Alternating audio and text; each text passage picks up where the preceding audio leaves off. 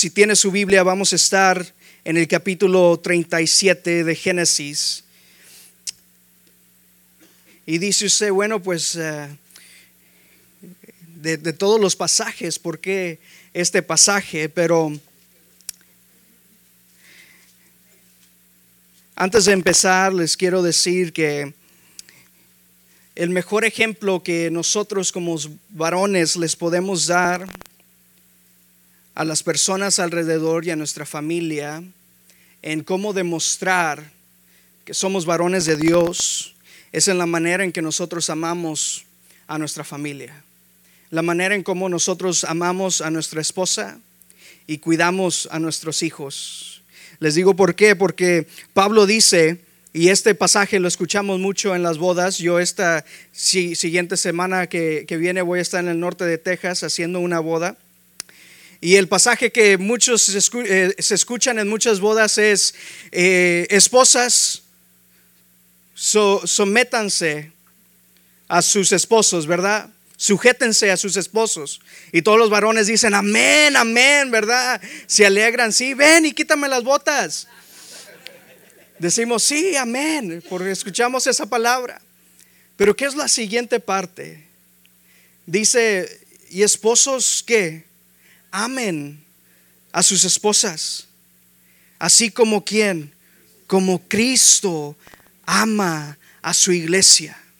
Esa es la mejor manera de evangelismo que usted le puede dar a su familia y a aquellos alrededor. Mi mamá está aquí presente. Entonces no puedo decir tanto de ella, no puedo decir tantas historias, pero algo que sí siempre recuerdo que me decía es, Arnulfo, no seas candil de la calle y oscuridad de tu casa. Mi primer ministerio es mi hogar. Antes de ser pastor, antes de ser misionero, antes de salir y evangelizar, mi primer ministerio es mi esposa y mi hijo.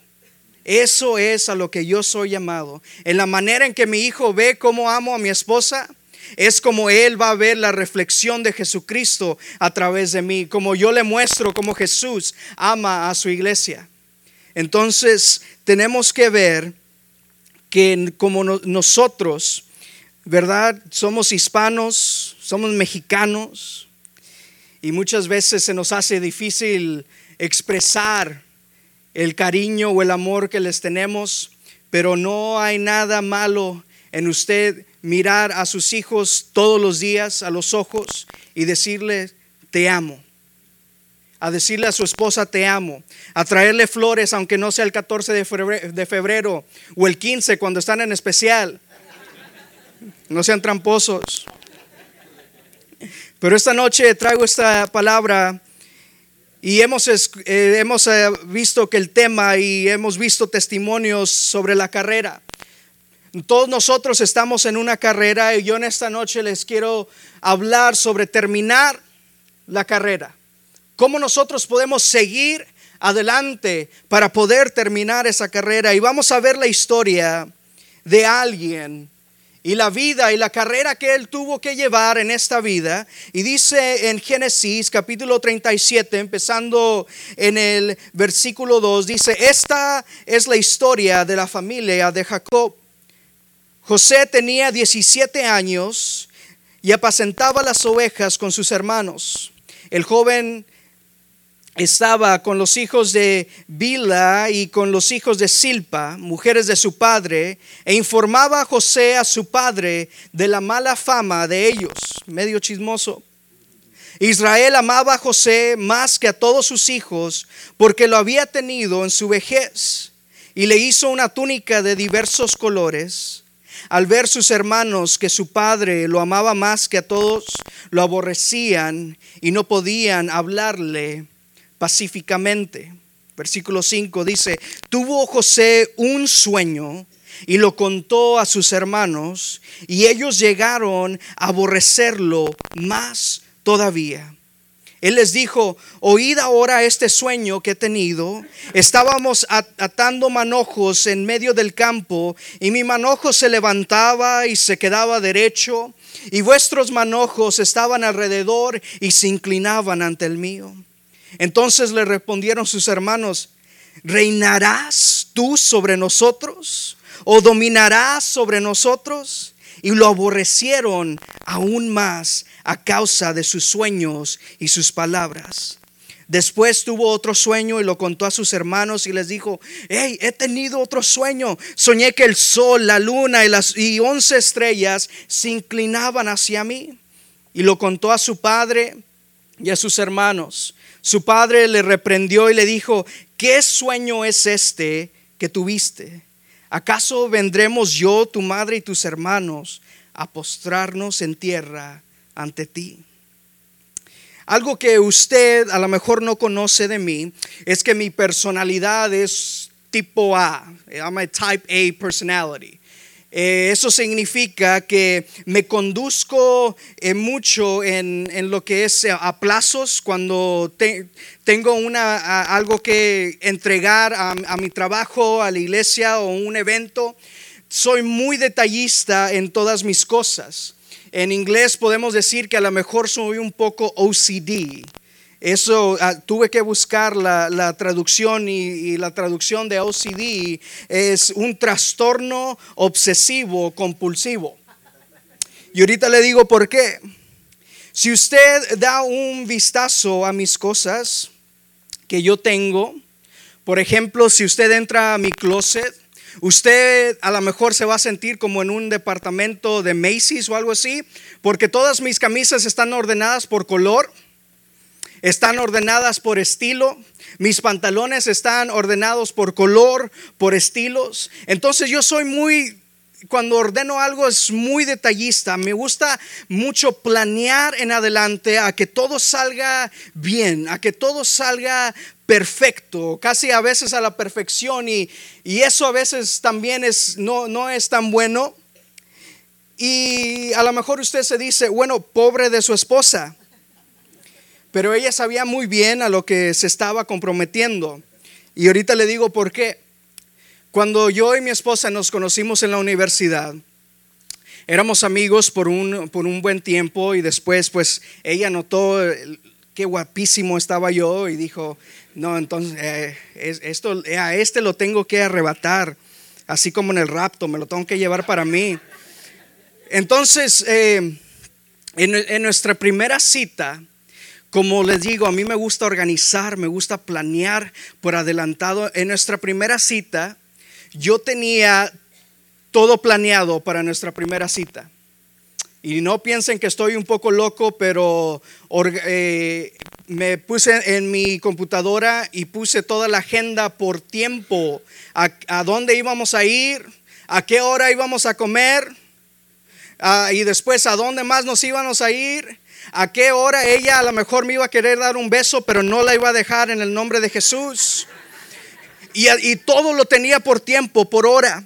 lo puse en una carpeta y ahí atrás tenía los tickets eh, por orden. Eh, vamos a ir al jardín botánico a esta hora. Y después de esto voy a necesitar estos tickets para ir al, show del circo y, eh, las reservaciones para, para el restaurante. Todo lo tenía en orden en esta carpeta. Y hice el error de ponerla en el carro con la agenda que había escrito por, por tiempo. Entonces ella pues de metiche eh, la vio en el carro y, la sacó y la empezó a ver. Entonces por eso le digo, ella sabía lo que se metía cuando se comprometió conmigo. Y a mí me gusta planear mucho por adelante, hacer mis planes, organizarme bien, porque no me gusta que cosas inesperadas sucedan. ¿Cuántos de nosotros hemos hecho planes en organizar algo? Levanten la mano en esta noche. ¿Cuántos hemos, mantengan la mano levantada? ¿A cuántos nos salieron los planes igualitos a como los hicimos? No, a nadie. Quizás nosotros hemos planeado en metas, hemos hecho planes para alcanzar ciertas metas en 10 años, 5 años, a lo mejor este año, el próximo mes, la próxima semana. Pero los que nosotros hacemos no son los mismos a la carrera diseñada que Dios ha hecho para cada uno de nosotros. Pablo nos dice en el primer libro de Corintios, capítulo 9, versículo 24, dice, ¿no sabéis que los que corren en el estadio, todos a la verdad corren, pero uno solo se lleva el premio? Corred de tal manera que lo obtengáis. Todos tenemos una carrera que correr en nuestra vida. Todos hemos sido diseñados a correr una carrera. No todas las carreras son similares. Mi carrera no es similar a, la de, a la de ustedes, pero algo es cierto que todos tenemos una misma meta. Mi carrera es diferente a la de usted, a la que usted está corriendo. Por eso, y, muchas veces nosotros hacemos el, error de compararnos, de comparar nuestra carrera con el hermano o con la hermana de enseguida. Y los vemos que están en bendición, y nosotros entre dientes, ¿verdad? Así de, ay, pues Dios le, qué victoria, hermana, qué victoria, hermano, ¿verdad? Pero dentro de nosotros estamos, bueno, yo he estado corriendo esta carrera, yo he estado en el camino de Dios y aún todavía Él no contesta mi oración. Y hacemos el error de, de comparar nuestras carreras en sí mismos y tratar de ver, bueno, porque yo todavía no he llegado a cierta meta. Y en ese momento es cuando llega los, los desánimos para nuestra vida, desánimos. Pero algo que es similar es que todos tenemos que correr esta vida en una carrera que Dios ha diseñado para todos nosotros. Cada uno de nosotros estamos en ese momento. Y jóvenes, yo he visto cómo en su edad, ha habido muchos que se han dado por vencidos a muy temprana edad en seguir corriendo esa carrera. Y yo les digo en esta noche que tenemos que seguir avanzando, porque es cuando avanzamos, porque es cuando confiamos en Dios, que Él va a seguir mostrando su fidelidad para cada uno de nosotros. Hoy vamos a examinar la carrera de unos de mis héroes, y es José. Muchos de nosotros recordamos a José por la escuela dominical, ¿verdad? Eh, cuando cortaban esos personajes de papelito y los ponían en el, en el pizarrón y mostraban a José con, el, con la túnica de muchos colores. Y hoy vamos a ver la carrera que José, que Dios puso y diseñó sobre su vida, y vamos a aplicarla a la de nosotros podemos ver que Dios escribe y Dios diseña la carrera de José en una manera muy particular, pero también muy maravillosa. Y en esa misma manera Dios escribe y, diseña nuestra carrera. ¿Sabe por qué? Si, les voy a leer lo que Efesios 1, 4 y 5 dice, dice, Dios nos escogió en Él antes de la creación del mundo para que seamos santos y sin mancha delante de Él. Eso significa que antes de que Dios pudiera decir que se haga la luz, antes de que Dios formase el mar, la tierra, las aves, las bestias del campo, Dios ya había, diseñado su vida, Dios ya lo conocía por nombre antes de la fundación del mundo, Dios ya había, diseñado una carrera que Él había puesto sobre su vida. De esa manera como la que eh, Él diseñó para José, Dios ha diseñado una carrera para usted. Dice, antes de la fundación del mundo, Dios diseñó nuestra vida en su voluntad, en su propósito y en su amor. Y ahora de regreso a José. Desde nacimiento José la tenía hecha, ¿verdad? Era el consentido de su papá. Ah, mis hermanos no están aquí en esta noche, pero yo puedo decir que yo soy el consentido de mamá. Entonces yo puedo ah, ah, hacerme un poco como, como José. Era el consentido de su papá. Su papá no lo regañaba porque por andar chismodeándole de, su, de sus hermanos. Su papá le compraba ropa de marca, ¿verdad? Ropa Ferrari, no se crea, hermano. Le compraba ropa de marca, ropa de, colores de túnica y, todos traían café, pero él traía colores en, en su túnica. José tenía una vida normal. Sus hermanos no estaban tan emocionados por José, ¿verdad? Pero vamos a ser honestos, ¿cuántos de nosotros estuvimos emocionados por nuestros hermanos? No, a mí yo no me emocioné cuando me vinieron a decir que ya no iba a ser el bebé de la casa. No me emocioné tanto por mis hermanos. Yo no brinqué de alegría ni nada de eso. Todo le estaba yendo bien a José, pero sus problemas empezaron a surgir cuando Dios le da un sueño. Todo está bien en la vida de José, pero algo empieza a suceder en su vida cuando Dios viene y le da un sueño, cuando Dios viene y le da una palabra. Su vida empezó a cambiar cuando Dios le comparte parte del, plan y el propósito que Él tiene para su vida. En Génesis, en, en, el versículo 5 dice, tuvo José un sueño y lo contó a sus hermanos. ¿Y qué hicieron los hermanos? Lo aborrecieron aún más. Si ya le caían gordo, aún más. Por simplemente compartir un sueño que Dios le da. Muchas veces cuando Dios pone un llamado, cuando Dios pone un sueño, una visión sobre nuestras vidas y nosotros se la compartimos a alguien y esa persona no se emociona o esa persona empieza a criticar, no es porque lo aborrece, es simplemente porque ellos no pueden ver con la misma visión que Dios le ha dado la promesa sobre su vida. Ha notado que a veces Cosas empiezan a cambiar en nuestra vida cuando Dios habla a nosotros. Cuando Dios nos da un sueño, cuando Dios nos da un llamado, cuando Dios nos da una promesa. Parece como si algo que no podemos evitar, ¿verdad? Cada vez que escuchamos de Dios, cada vez que recibimos fortaleza, venimos a la iglesia y salimos fortalecidos. Cada vez que recibimos una palabra, una visión o un sueño de hacer algo grande para el reino de Dios.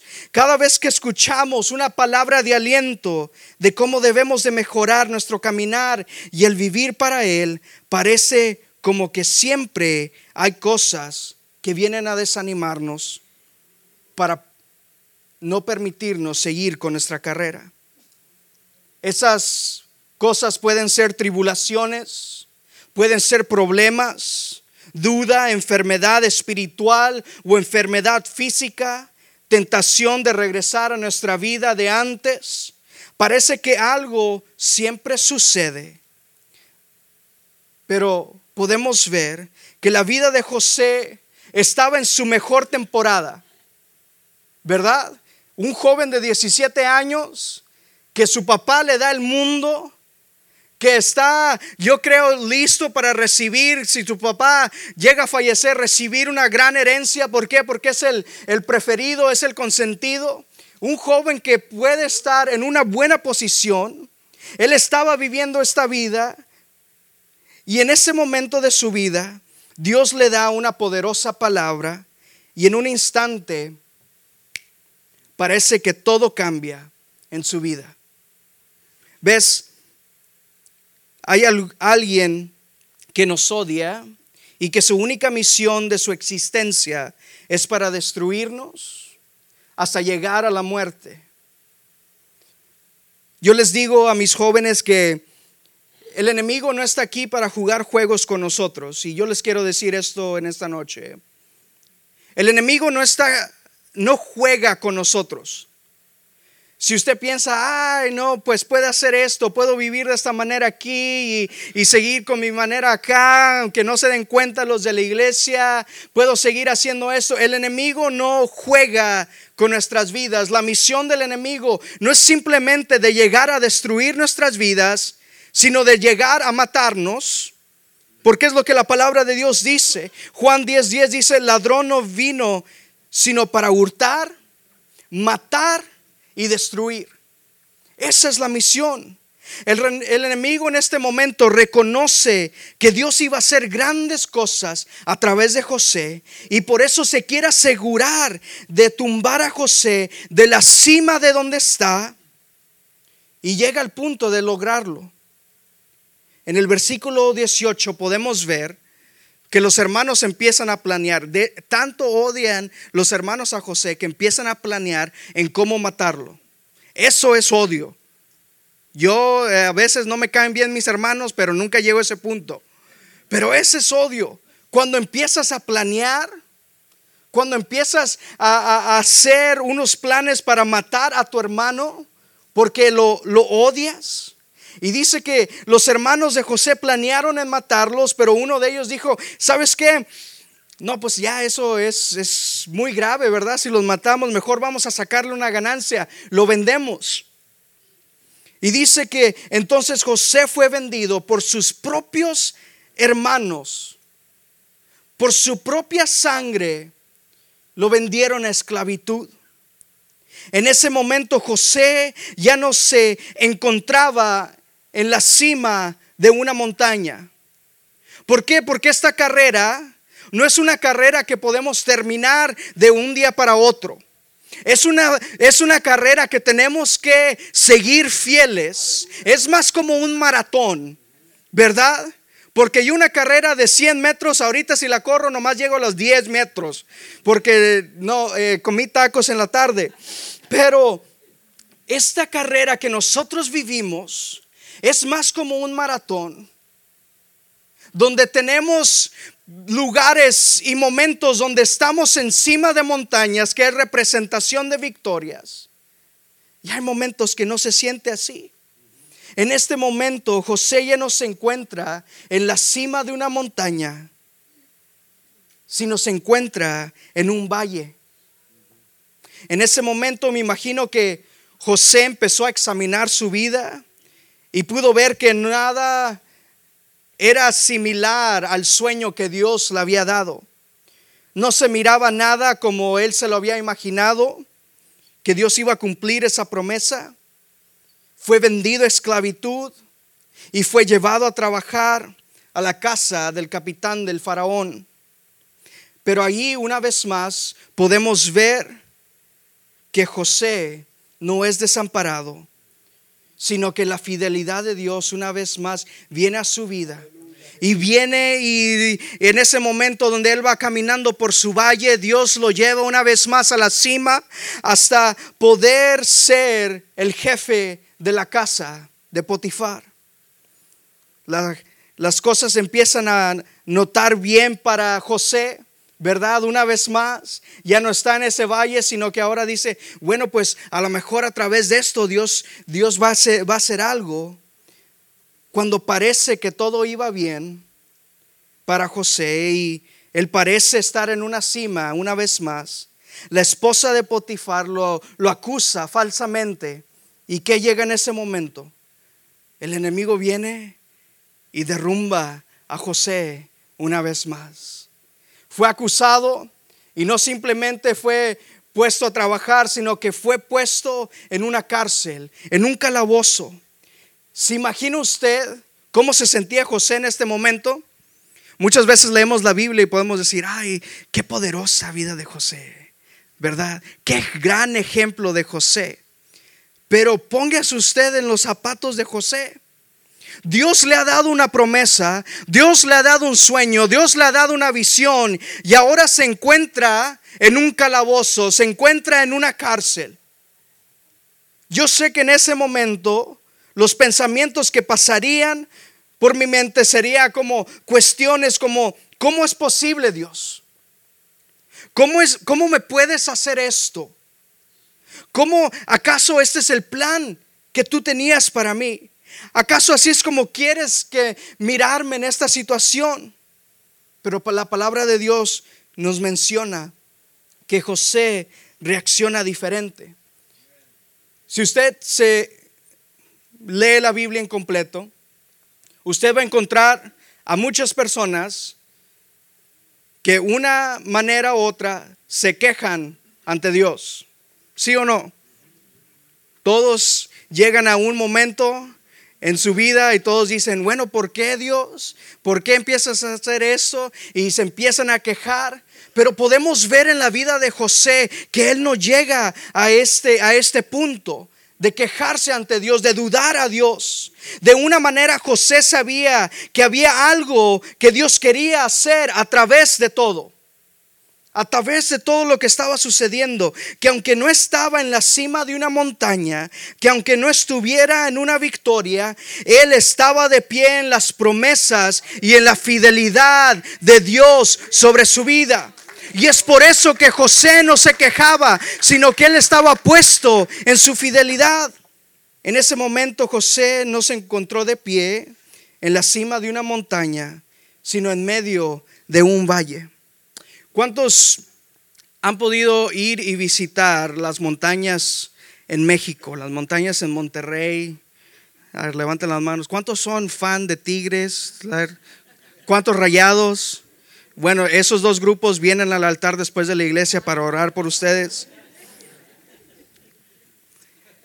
Pero si usted ha visto unas montañas, he visto las de Monterrey y hace, hace un mes tuvimos el privilegio de ir a, ministrar en Nuevo México.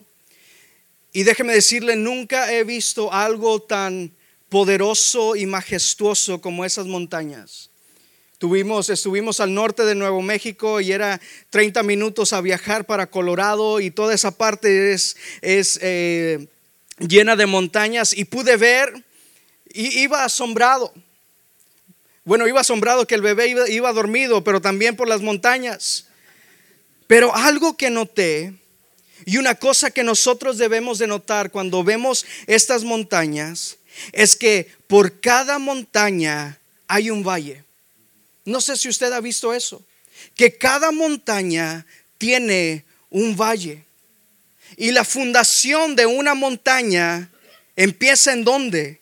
Empieza en el valle. No puede encontrar usted una montaña que no tenga valle. Y podemos ver que en, esta noche les quiero decir que eh, la representación de una montaña es la victoria en la que Dios ha preparado por nosotros en esta carrera. Y el valle son esas pruebas, esas tribulaciones que tenemos en nuestras vidas. Pero tenemos que reconocer que sin valle no hay montaña. Y muchas veces nosotros queremos andar de montaña en montaña, pero tenemos que reconocer que para poder seguir y llegar a la siguiente victoria tenemos que pasar por un valle en donde Dios nos está llevando. Podemos ver que José no se está quejando o dudando de Dios, aunque esté en un valle, que es la en el valle es la representación de la fidelidad de Dios. José entendió en esa cárcel, en ese calabozo, en ese valle, que iba, que ese lugar iba a servir como una incubadora para su vida. ¿Qué significa esto? Una incubadora para nuestra vida. ¿Sabe usted lo que es una incubadora? ¿Sí? La definición de una, bueno, en el diccionario dijo incubadora, yo he escuchado incubadora, no sé qué es lavadora, a lo mejor, no sé. Pero la definición dice es un aparato cerrado que proporciona un ambiente controlado para el cuidado, protección y fíjese esto, el desarrollo y formación de lo que está dentro. Ese es el propósito de una incubadora. La primera, primera cosa que notamos de esta definición es que es un ambiente controlado. Hay alguien que decide controlar el ambiente para esa incubadora. Si estaba al hospital y nace un bebé prematuro, es donde lo ponen. Y hay un doctor, hay una enfermera que está decidiendo eh, controlar el clima, qué tan frío, qué tan caliente se necesita para lo que está dentro poder desarrollarse. Yo no sé usted, pero a mí me da paz saber que Dios está en control de mi vida, que Él está en control de mi situación. Pero el propósito principal de la incubadora es para el cuidado, la protección y el desarrollo y formación de lo que está dentro. Entonces eso significa que si este valle, que si esta cárcel, esta prisión es una incubadora, significa que si yo estoy dentro, hay algo que Dios está desarrollando en mí. Hay algo en mí que yo como varón de Dios, Dios todavía quiere desarrollar en mí. Porque no importa cuántos años tengamos o a qué edad lleguemos, siempre Dios hay algo nuevo que quiere hacer en nuestra vida. Y si yo estoy en este momento, en ese momento, significa que Dios todavía quiere seguir un proceso en mi vida. Santiago capítulo 1 versículo 2 dice, hermanos míos, considérense muy dichosos. Considérense qué? Muy dichosos. Cuando tengan que, enfrentarse con diversas pruebas, pues ya saben que la prueba de su fe produce constancia y que la constancia debe llevar a feliz término la obra para que sean perfectos e íntegros sin que les falte que nada. Entonces yo sé que si Dios me tiene en un momento en mi vida, si Dios tiene a mi familia en un momento en nuestra vida, en un valle, significa que Dios está produciendo algo en mí que todavía es necesario, que yo necesito para seguir avanzando en mi carrera. Y no lo puedo seguir, no puedo seguir adelante hasta que Dios pueda desarrollar eso en mí. Yo no sé usted, pero yo quiero que Dios termine su obra en mí. Yo quiero que Él la termine. No quiero salirme antes de lo necesario para que Él ah, pueda formar mi fe. Si necesito estar más tiempo en el valle, lo quiero estar. Así para mí que, así para que mi fe pueda estar completa. Y le voy a pedir al hermano del piano si, si puede pasar, por favor. ¿Quieres saber otro ejemplo qué tan importante es el valle, qué tan importante es ese proceso. ¿Recuerdan ese momento de testimonio de ah, Pablo y Silas cuando fueron arrojados a prisión? ¿Y qué fue lo que ellos empezaron a hacer? Empezaron a orar. Los habían golpeado, los habían cacheteado, arrancarles la barba, deje, mi bebé me trata de estirar la barba, no hay dolor como ese. Dice que les, les, les golpeaban de todo. Y aún así, después de toda esa tortura, van y los avientan en la cárcel. ¿Y qué es lo que ellos empiezan a hacer? Empiezan a alabar a Dios. Pero eso es poderoso pero fíjense en algo más. Empiezan a adorar a Dios. Dios trae un terremoto que se abren las puertas de la cárcel. Pero eso no es todavía lo más impactante. Porque en ese momento que se abren las puertas de la cárcel, yo hubiera dicho, me les pelo, ahí nos vemos, mucho gusto, que Dios les bendiga, ahí les va a traer otro misionero. Pero Pablo y Silas vieron que todavía era necesario en su vida permanecer un momento más en esa cárcel. Ellos decidieron no simplemente para evangelizar al soldado, sino que ellos dijeron, ¿sabes qué? Se nos hace muy fácil, ya Dios abrió la puerta de la cárcel, ya Dios tumbó mis cadenas, ¿qué, qué es lo que me está deteniendo para salir? Pero ellos sabían que Dios aún te quería hacer algo en sus vidas antes de poder salir de ese lugar. Y muchas veces en nuestras vidas, cuando estamos pasando por tribulación, cuando estamos pasando por prueba, lo primero que queremos salir o hacer es pelarnos de ahí, salirnos. Pero tenemos que comprender, y algo que yo he entendido en mi vida y aprendido, es que no hay lugar más poderoso para poder ver la mano de Dios que estar en el valle, que estar en esa cárcel, que estar en ese calabozo, que estar en esa prueba, en esa tribulación. No hay lugar donde podamos ver la mano de Dios en un mover tan poderoso como en ese.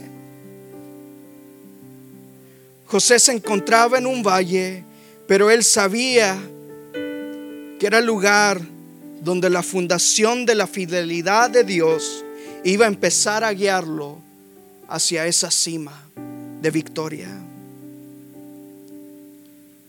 Podemos ver después que José encuentra el favor de Dios y es puesto en segundo para mandar en el país más poderoso de este mundo durante este tiempo. El Señor estaba con José en su carrera. El Señor estaba con José en ese momento, en cada momento.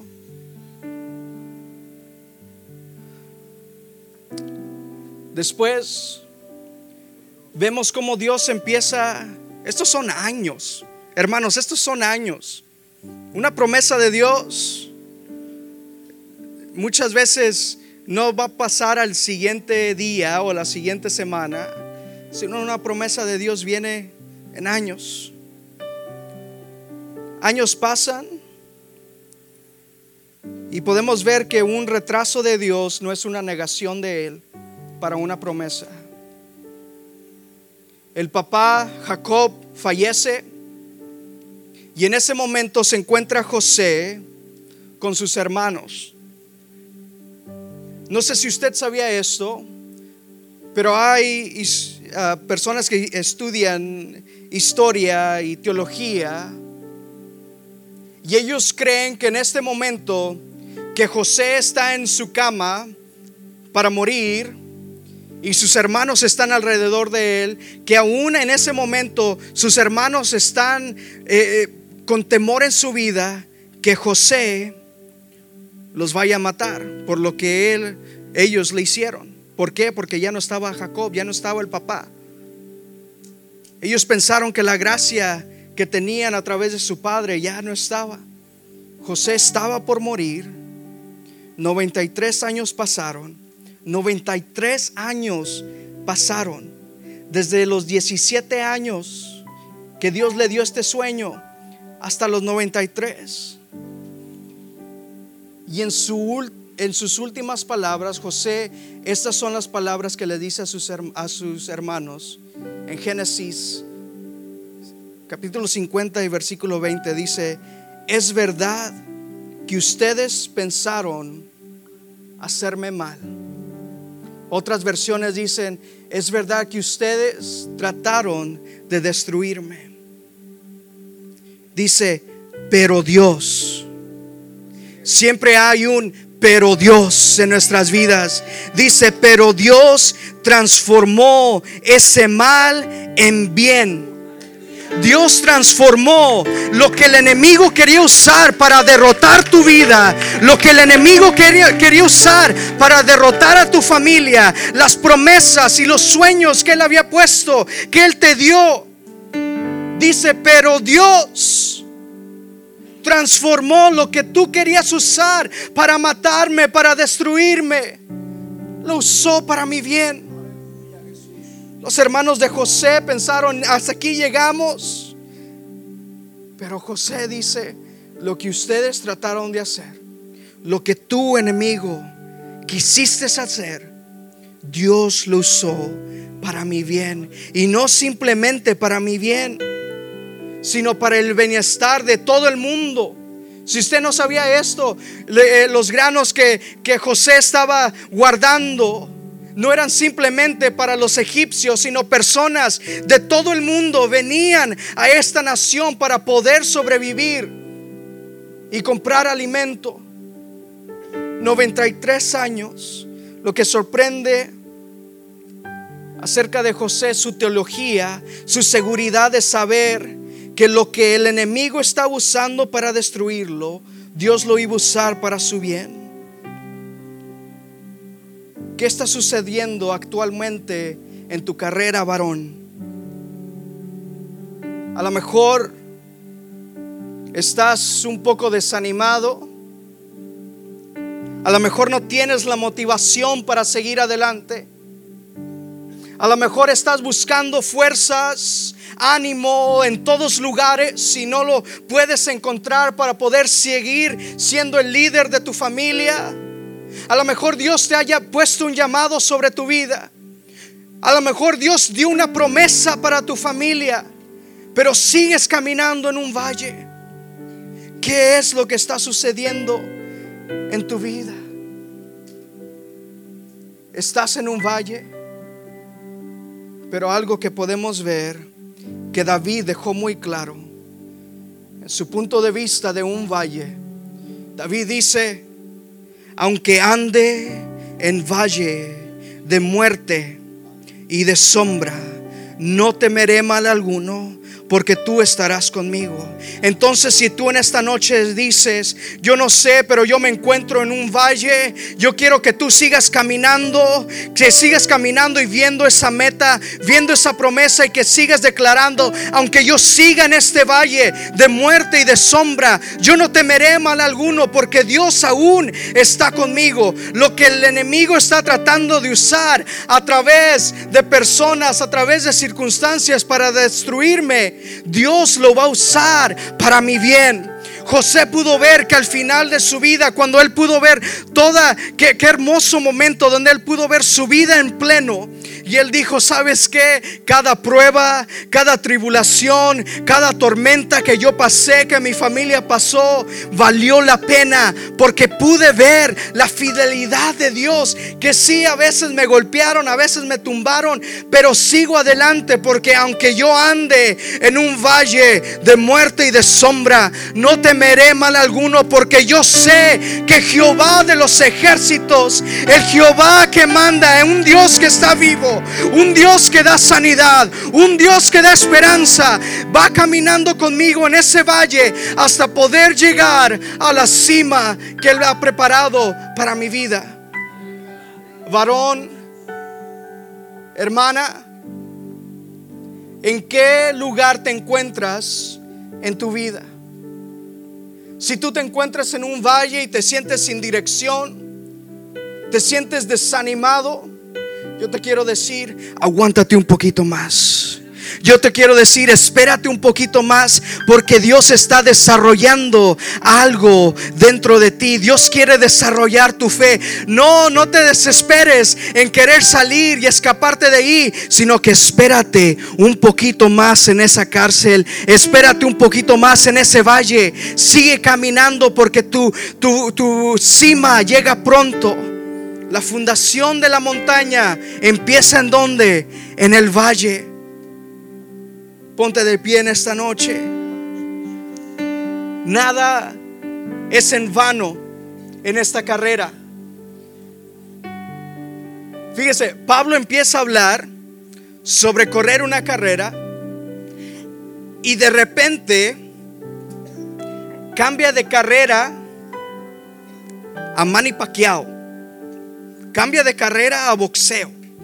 En el versículo 26 y 27 dice, así que yo no corro como alguien que no tiene meta. Así que yo no paso por un valle sin que tenga un significado. Dice, no lucho como quien da golpes al aire. Tus oraciones no son no pienses que son simplemente golpes al aire.